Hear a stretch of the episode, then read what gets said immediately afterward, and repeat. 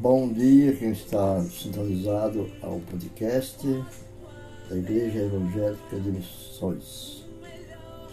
Eu quero dar um bom dia mais uma vez àqueles internautas que estão sintonizados nas plataformas digitais, como aquele também que está com seu celular, seu celular e seu smartphone acompanhando. Hoje eu quero falar sobre a introdução da igreja, é o objetivo principal que teve início é, com o surgimento da igreja fundada por Jesus Cristo nos, nos anos 29 depois de Cristo. Surgiu a primeiro surgiu a seita dos nazarenos cristãos até 255 depois de Cristo Depois de Cristo, é, missionaristas, montanistas, né? Depois de Cristo foram os montanistas, novacionistas, donatistas, paulicianos. Do século II ao século XII, Albigêneses e Valdeses, no século XII ao, ao século XV, para você que estuda a Bíblia, estuda a bibliografia, estuda a história dos, dos profetas também e a história do cristianismo, é, isso foi até o século, basicamente do 12 ao 15, né? E entre os anos 255 e 258 depois de Cristo. Com isso, as igrejas irregulares se dividiram e se afastaram do, da verdade. Se afastaram da verdade, cada um criou uma maneira de doutrinar né, a sua igreja, a sua vida. Doutrina é vida, né? a religião é vida. Então tinha uma doutrina da vida diferenciada uma da outra, são individuais. Então, isso no, no, ano 313 depois de Cristo, une-se ao Estado, formando assim a Igreja Católica, como sendo uma Igreja universal. Essa é a história da Igreja Católica, surgindo porque era um poder político na época e determinantemente era um poder do governo soberano. Né? Então, a igreja irregular se divide no ano 1029 da nossa era e formaram uma rede denominacional como segue. A primeira foi a Igreja Católica ou a Igreja Grega, que era a Igreja Católica Romana, e nasce a Reforma Protestante e cria a Igreja né, em 1530 a Igreja Luterana. Em 1530 a Igreja Luterana, de Lutero e em 1534, quatro anos após a luterana, surgiu a igreja anglicana. E vocês veem aí o, o, estudo da igreja anglicana, porque nosso tempo aqui não é muito longo para fazer estudo, mas só apenas para dar as pesquisas, a introdução. Em 1536, é criada a Igreja Presbiteriana, 1536. Isso foi a terceira igreja criada nos seis anos, né? Após a luterana, veio a presbiteriana. Um tempo maior entre a presbiteriana foi a igreja metodista, que ela surgiu, ela foi criada em 1739 como também a igreja Holinense e Pentecostais, em 1901. Em 1906, os movimentos pentecostais surgiram na rua Azusa, em Los Angeles, os movimentos pentecostais. E em 1910 é criada a igreja por Luiz Francisco. É, ele funda no Brasil a Congregação Cristã.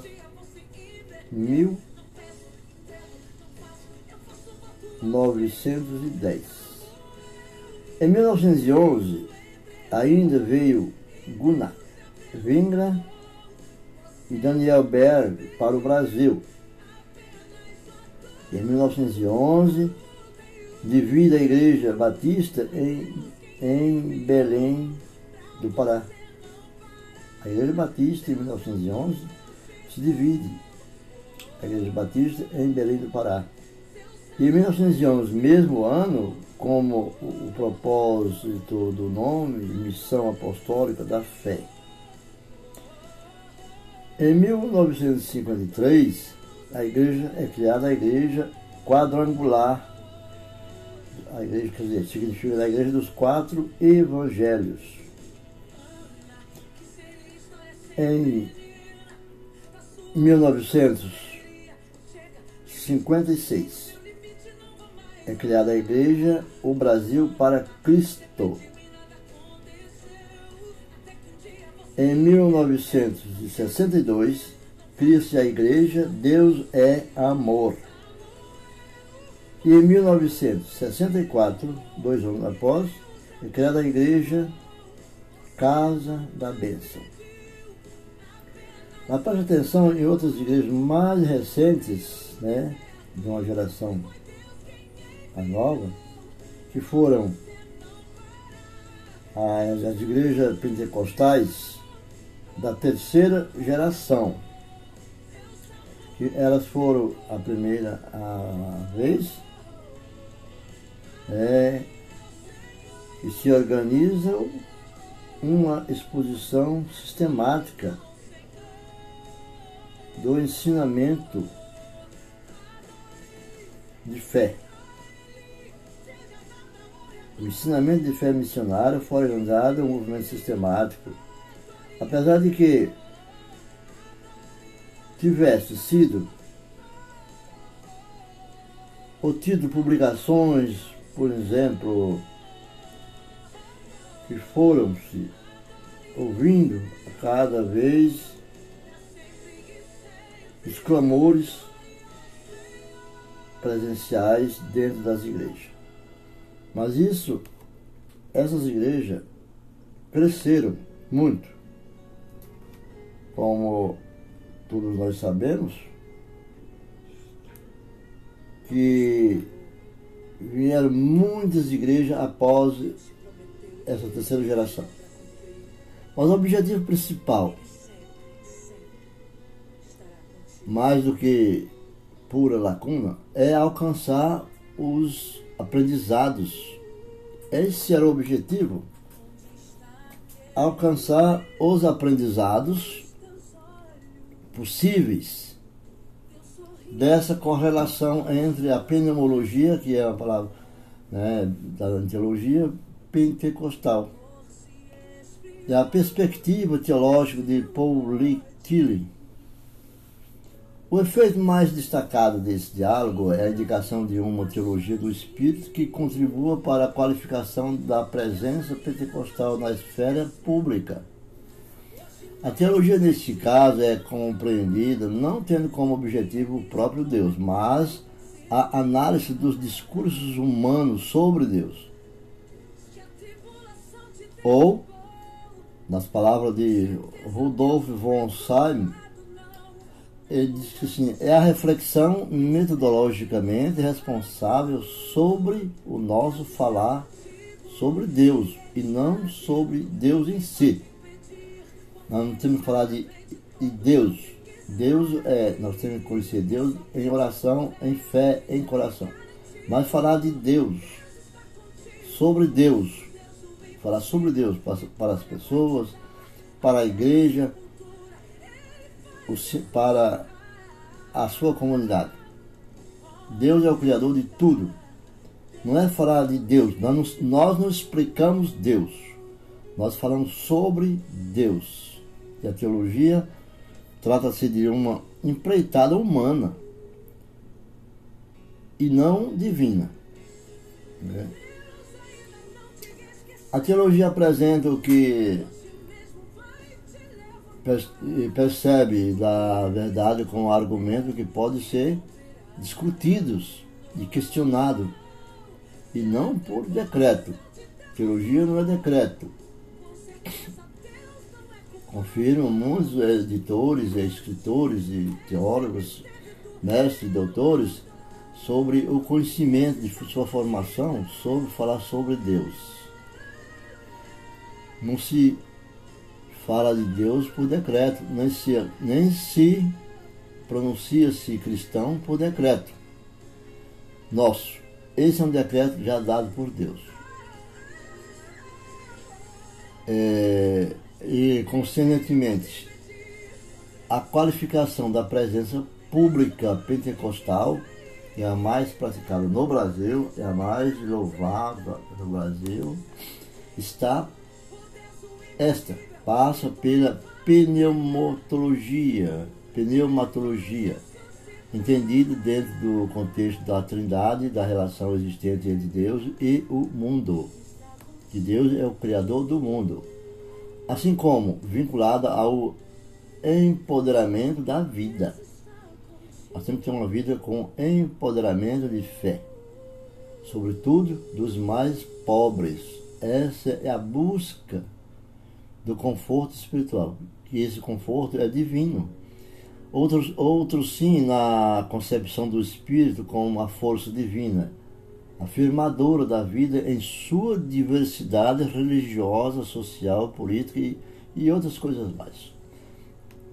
Bom, como, como aporte teológico, de modo que contribuía na superação pentecostal do fundamentalismo e do frequente triunfalismo na esfera religiosa e política. Nós, quando falamos fundamentalismo e triunfalismo, nós estamos falando que fundamentalismo, nós observarmos os fundamentos da palavra, se aquela, aquelas palavras, dadas através de autores ou de pregadores, se ela tem fundamento na obra divina do Senhor, na força divina do Espírito Santo, na força firmadora da vida e da diversidade religiosa, porque religião é vida. Então é bom nós prestarmos atenção no fundamentalismo. Não é aquele fundamentalismo que muita gente confunde com violência, não. É o fundamento da palavra. Tem fundamento? Está aqui, mostra capítulo, versículo, ó, o escritor, autor, profeta e apóstolo, é, ou aquela pessoa do qual está explanando os textos sagrados das Escrituras. E do frequente triunfalismo, da vitória na esfera religiosa e política. O movimento pentecostal chegou ao Brasil no início do século XX. Proveniente dos Estados Unidos, teve início em Belém do Pará, através dos missionários suecos Dave Daniel Berg, né, já suecos, e Gunnar Organer Varg, que tinha passado por Chicago. Estes dois fundaram inicialmente a missão de fé apostólica. Como eu falei na introdução do texto, fundaram, eles fundaram a missão apostólica. O Gunnar e, e, e o Daniel Berg fundaram a missão apostólica, missão de fé, missão de fé apostólica, religião dos apóstolos. Depois foi denominada de Igreja Evangélica depois foi denominada Igreja Evangélica Assembleia de Deus, que no Brasil é uma das maiores, é, uma, é a maior igreja do Brasil, com bastante bênção, né? E abençoou muitas pessoas na área da teologia, como os seus ensinos da, do, de teologia é, internacional das universidades que tem os seus cursos, e até hoje a maior representante do chamado pentecostalismo clássico. Porque esse pentecostalismo clássico ele é dado de, é, do autor da CGADB Araújo, Israel Araújo, é o dicionário do movimento pentecostal, né? da Casa Publicadora das Assembleias de Deus de 2007. E como também o pentecostalismo, né, nós falamos sobre ele, e o pentecostalismo também dá-se na mesmo CGADB, que se refere às Assembleias de Deus no contexto de, do Brasil. O pentecostalismo, os pentecostais, aqui expresso se refere a essa essa bênção que são as Assembleias de Deus, a, a, a, primeira, a maior igreja do Brasil é a Assembleia de Deus.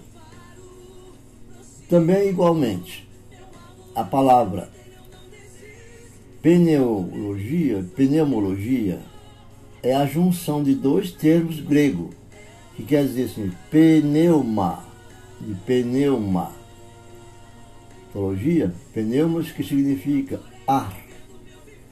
Pneuma, de pneu, pulmão, ar, fôlego, espírito e a palavra de pneumologia, pneumatologia, pneumatologia. E logos, que significa tratado ou estudo. Também junto com esses dois vocábulos há o sufixo grego ma que sugere a ação de movimento, portanto, pneumatologia diz respeito ao estudo do espírito, a compreensão do seu movimento. Então, é, de Duncan Frederick e lá, é, da, do Lex, né, no tratamento de grego, português, livro de São Paulo, Vida Nova, 2001. Você vai encontrar na página 169 e 127. Nós falamos também sobre o, a teologia pública do Brasil, né? A teologia pública no Brasil, de Afonso Maria Ligório, né? São reflexões sobre uma área de conhecimento e uma cidadania acadêmica, né? Paulina. Então, esses são os argumentos, nós temos sempre que buscar a importância desses argumentos, porque nós não podemos argumentar aquilo que não está de acordo com o fundamento das Escrituras de Deus. O, importante nos primórdios do, do pentecostalismo, o pentecostalismo brasileiro, foi a atuação do leigo italiano esse pentecostalismo brasileiro foi a atuação de um leigo brasileiro, de um leigo brasileiro no Brasil, né? É um leigo italiano. Luigi Francisco. Quem, em 1910, fundou a Igreja Congregação Cristã no Brasil. Ele fundou essa igreja. Ele é o autor realmente que criou os primórdios do pentecostalismo brasileiro. Luigi Francesco. Luigi Francesco. Italiano. É, esse livro, tá, esse protestante pentecostal e ecumênico, né? porque o pentecostal é ecumênico, todas as igrejas têm. E é, e são. é o campo religioso de seus personagens.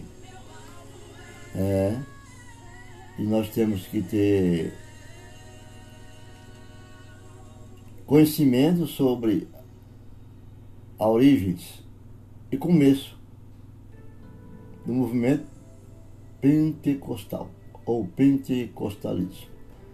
Mas isso não inutiliza por não, não conhecermos, porque o que vale é a fé. A fé é a dádiva sublime dada pelo Espírito Santo de Deus que nós buscamos para receber a graça do Senhor.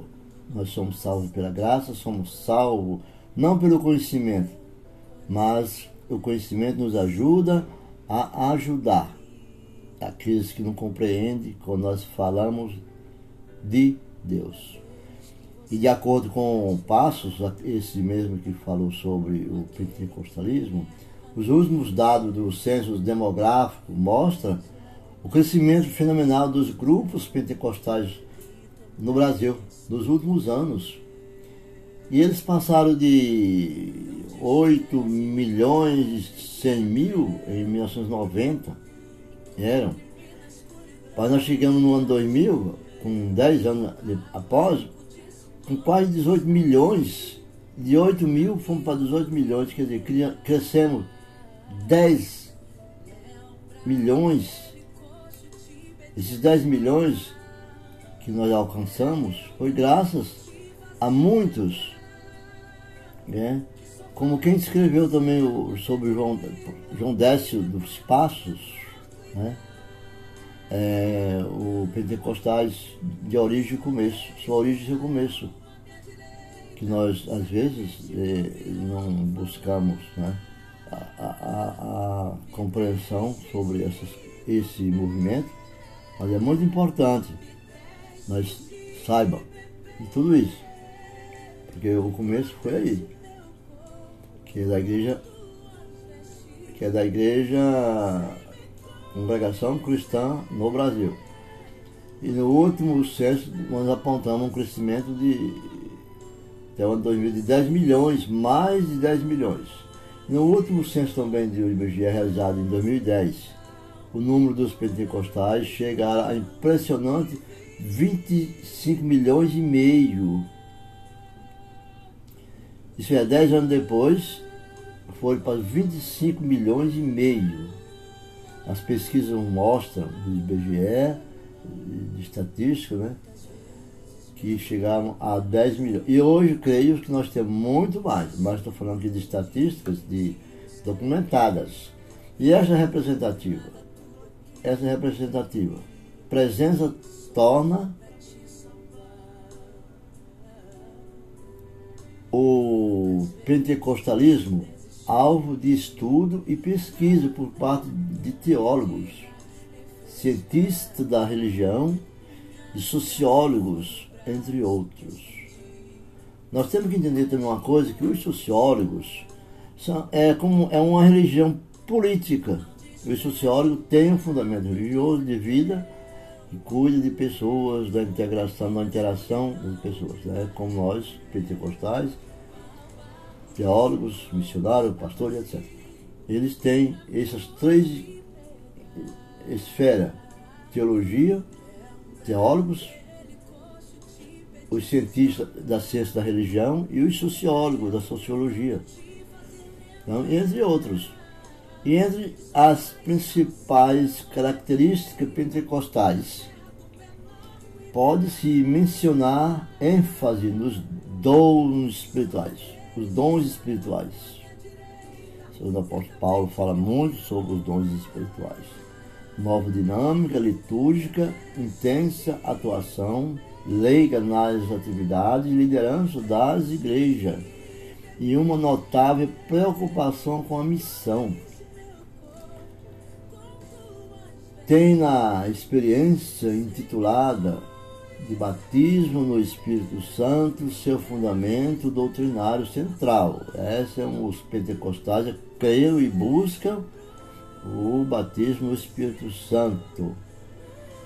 E é muito bom frisar, porque os autores psicólogos aliás, teólogos e sociólogos e cientistas políticos, eles buscaram compreender nas suas pesquisas, porque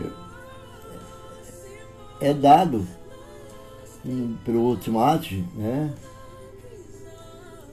Ou Ultimate, né? Como se queira chamar, 2004, é, que diz assim o livro dele, nem anjo nem demônio, interpretações sociológicas do pentecostalismo.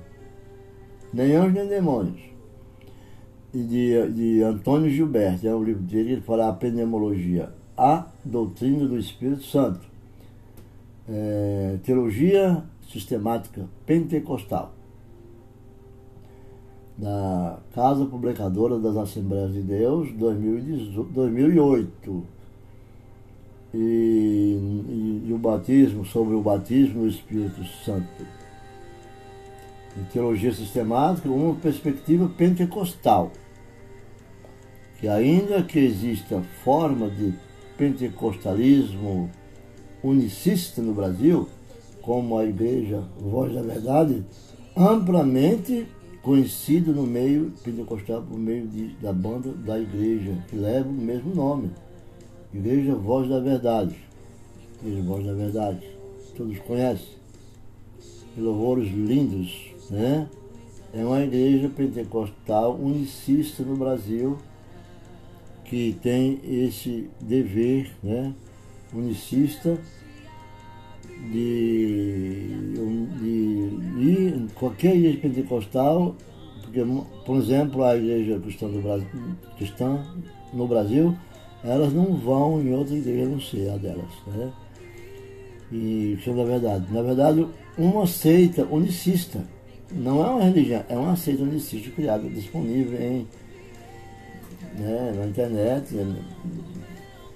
E a voz da verdade uma seita unicista, né? Que teve visitados há pouco tempo o site dela, eu visitei também e conheci que é a doutrina da Trindade entre elas, as igrejas da Assembleia de Deus. Cremos, cremos, disponível também na internet. Mas nós vamos voltar aqui, não dando os contextos sobre essa parte de que nós temos que buscar a unicidade do Espírito Santo do Senhor, que nós não somos dom da verdade. E também a teologia pentecostal que ensina os fenômenos que acontecem dentro das suas comunidades. Os pentecostalistas, eles acreditam em muitas coisas é, sobrenatural. E são idênticos aos fenômenos pneumáticos que o Novo Testamento menciona nas primeiras comunidades cristãs, no cristianismo primitivo, é, que, portanto, o interesse pentecostal no Brasil, no, no Espírito Santo, onde nós vivemos, que é o Brasil, se concentra geralmente no entendimento de sua atuação como de caráter sobrenatural, aquilo que vem de Deus. E emocional e de empoderamento para o serviço e missão cristã. Recorre às passagens da Bíblia que fazem menção de experiência extraordinária ligada à ação do Espírito Santo. Como nós estamos aqui, está ficando extenso a nossa palestra de hoje, eu vou citar apenas conforme diz lá em ato, para fazer como pesquisa. Pesquisa, uma tarefa doméstica, também você pode pesquisar em sua Bíblia. Por exemplo, é, sobre a, a, a, a, experiência extraordinária, né, ligada à ação do Espírito Santo de Deus. Está lá em Atos, capítulo 2. Está em Atos, capítulo 6, do 8 ao 10 em 1 Coríntios, capítulo 12, do versículo 8 ao 10. E para fundamentar a sua experiência, a gente temos que, do mesmo modo, para os pentecostalismo, o Espírito é Deus. é a terceira pessoa da Trindade. Ademais, o Espírito não é concebido como terceira pessoa da Trindade. Em si, é, não é mesma como uma pura abstração, mas é elaborada a partir da experiência do Espírito. Do Espírito. Feita pelo pentecostais em contexto de ameaça de vida e estreiteza dos horizontes existenciais.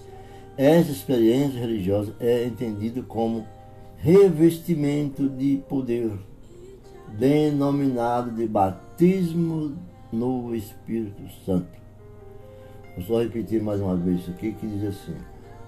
Né, sobre si mesmo e diz assim, como uma pura abstração, abstração, mas elaborada a partir da experiência do Espírito, feita pelos pentecostais em contexto de ameaça de vida e estreitezas de horizontes existenciais. Esta experiência religiosa é entendida como revestimento de poder, denominado de batismo no Espírito Santo de Deus. Vamos ficando por aqui. Espero que tenha ajudado.